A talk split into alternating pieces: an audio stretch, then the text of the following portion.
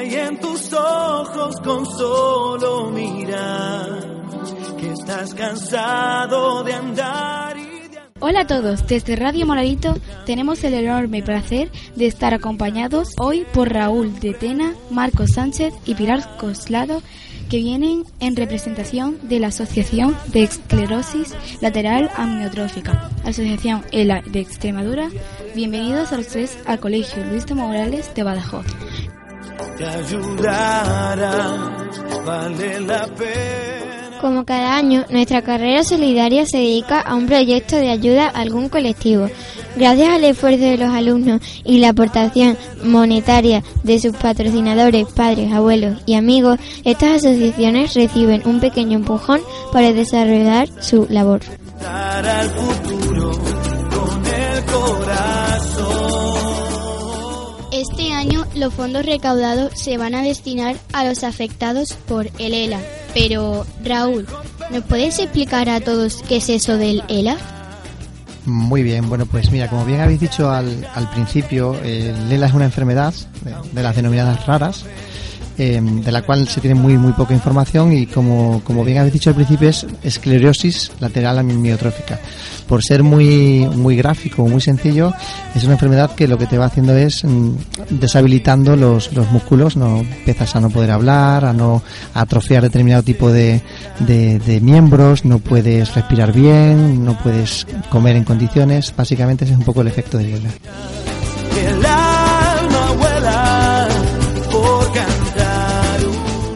¿Qué caminos llevan las investigaciones para luchar contra este mal? Bueno, en principio hay, hay pocos fondos y, precisamente los esfuerzos que se están intentando hacer desde las asociaciones es luchar para que haya más fondos que permitan investigar y encontrar alguna vía. De momento no tenemos no tenemos información de que haya solución a la enfermedad y, todo el esfuerzo que se realiza desde las asociaciones va dirigido precisamente a eso, a que haya más fondos, más recursos para poder encontrar algún tipo de solución.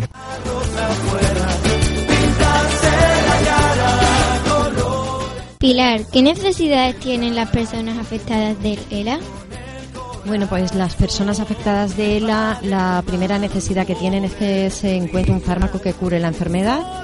Pero bueno, eh, aunque como eso sabemos que va a tardar a lo mejor un poco más en llegar, eh, las necesidades van a ir en función del estadio de la, de la propia enfermedad.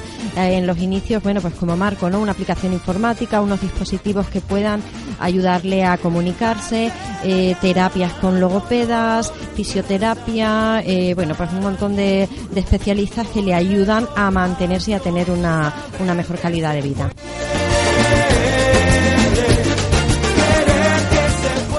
Raúl, ¿qué camino llevan las investigaciones para luchar contra esta enfermedad?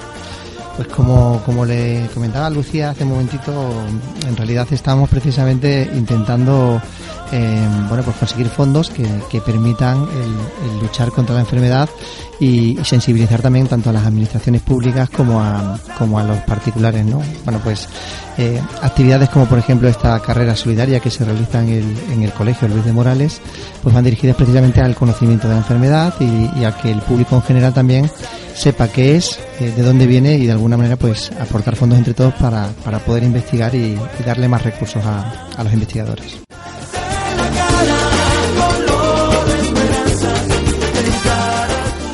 Pilar, ¿qué papel juegan las administraciones públicas y las empresas farmacéuticas en este problema? Pues las administraciones públicas tienen un papel muy importante. Yo creo que empiezan a despertar ahora y a conocer lo que es la enfermedad gracias tanto a Fundel a nivel nacional como a la asociación que ha fundado Marco aquí en Extremadura.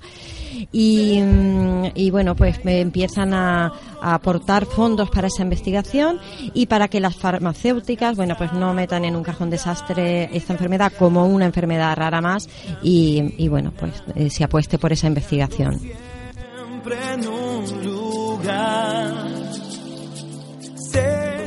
Bueno, ahora vamos a hablar de Marcos, que es uno de los afectados de ELA, que para poder comunicarse utiliza los avances tecnológicos y puede respondernos a través de una aplicación de móvil.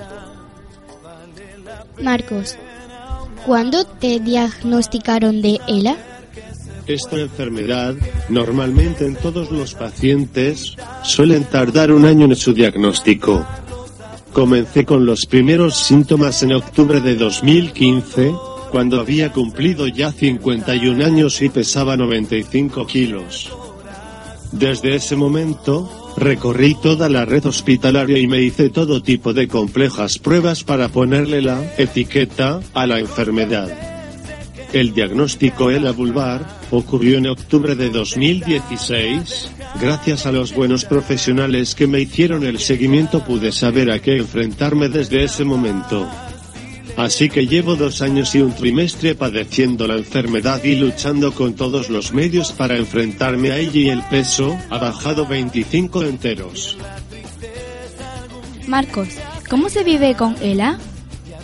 Buena pregunta esta. Gracias.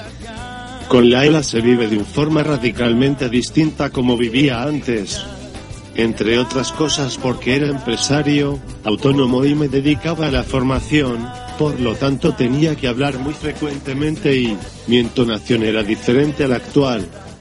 Además me gustaba mucho compartir momentos en asociaciones empresariales, con amigos y con familia alrededor de una mesa bien servida de alimentos y, ahora no puedo dejar de mirar los platos que se comen mis acompañantes, pero en boca no los manejo por la incapacidad de la deglución que me afecta. Aún así, reconociendo estas limitaciones, tengo un carácter bastante positivo y he asumido la lotería que me ha tocado vivir y no pierdo un minuto de mi día en aprender cosas que tienen que ver con los síntomas que padezco para enfrentarme lo mejor posible a ello. Acudo a cuantos médicos y especialistas me puedan aportar algo de ayuda, porque sabemos que no existe la cura de la enfermedad, solo atendemos a los síntomas que a cada paciente se nos manifiestan. En esto, es donde paso gran parte de mi jornada y, aún estoy agradecido porque, a pesar de estar incapacitado ya para el mundo laboral, sigo trabajando con los medios que puedo, como el caso de este altavoz, que me facilita un poco la comunicación con mi entorno más cercano. No me enrollo más, resumo que estoy muy motivado para crear la asociación e implicarme en mejorar las condiciones de vida de todos los enfermos de la que conozco en Extremadura, en que se investigue más y se conozca la enfermedad. Veo que todos los afectados somos luchadores y tenemos un espíritu de mirar siempre adelante sin perder la esperanza. Me gusta recordar un chiste de un buen amigo solidario, Carlos Arguiñano que nos contó el pasado verano rodeado de afectados de la. ¿Han bajado los tipos de interés? Sí, cada vez quedamos menos. Gracias por compartir este ratito con nosotros en Radio Moradito. Ha sido un placer escucharos y nos vemos el día de esa enorme fiesta que es la carrera solidaria. Un saludo afectuoso.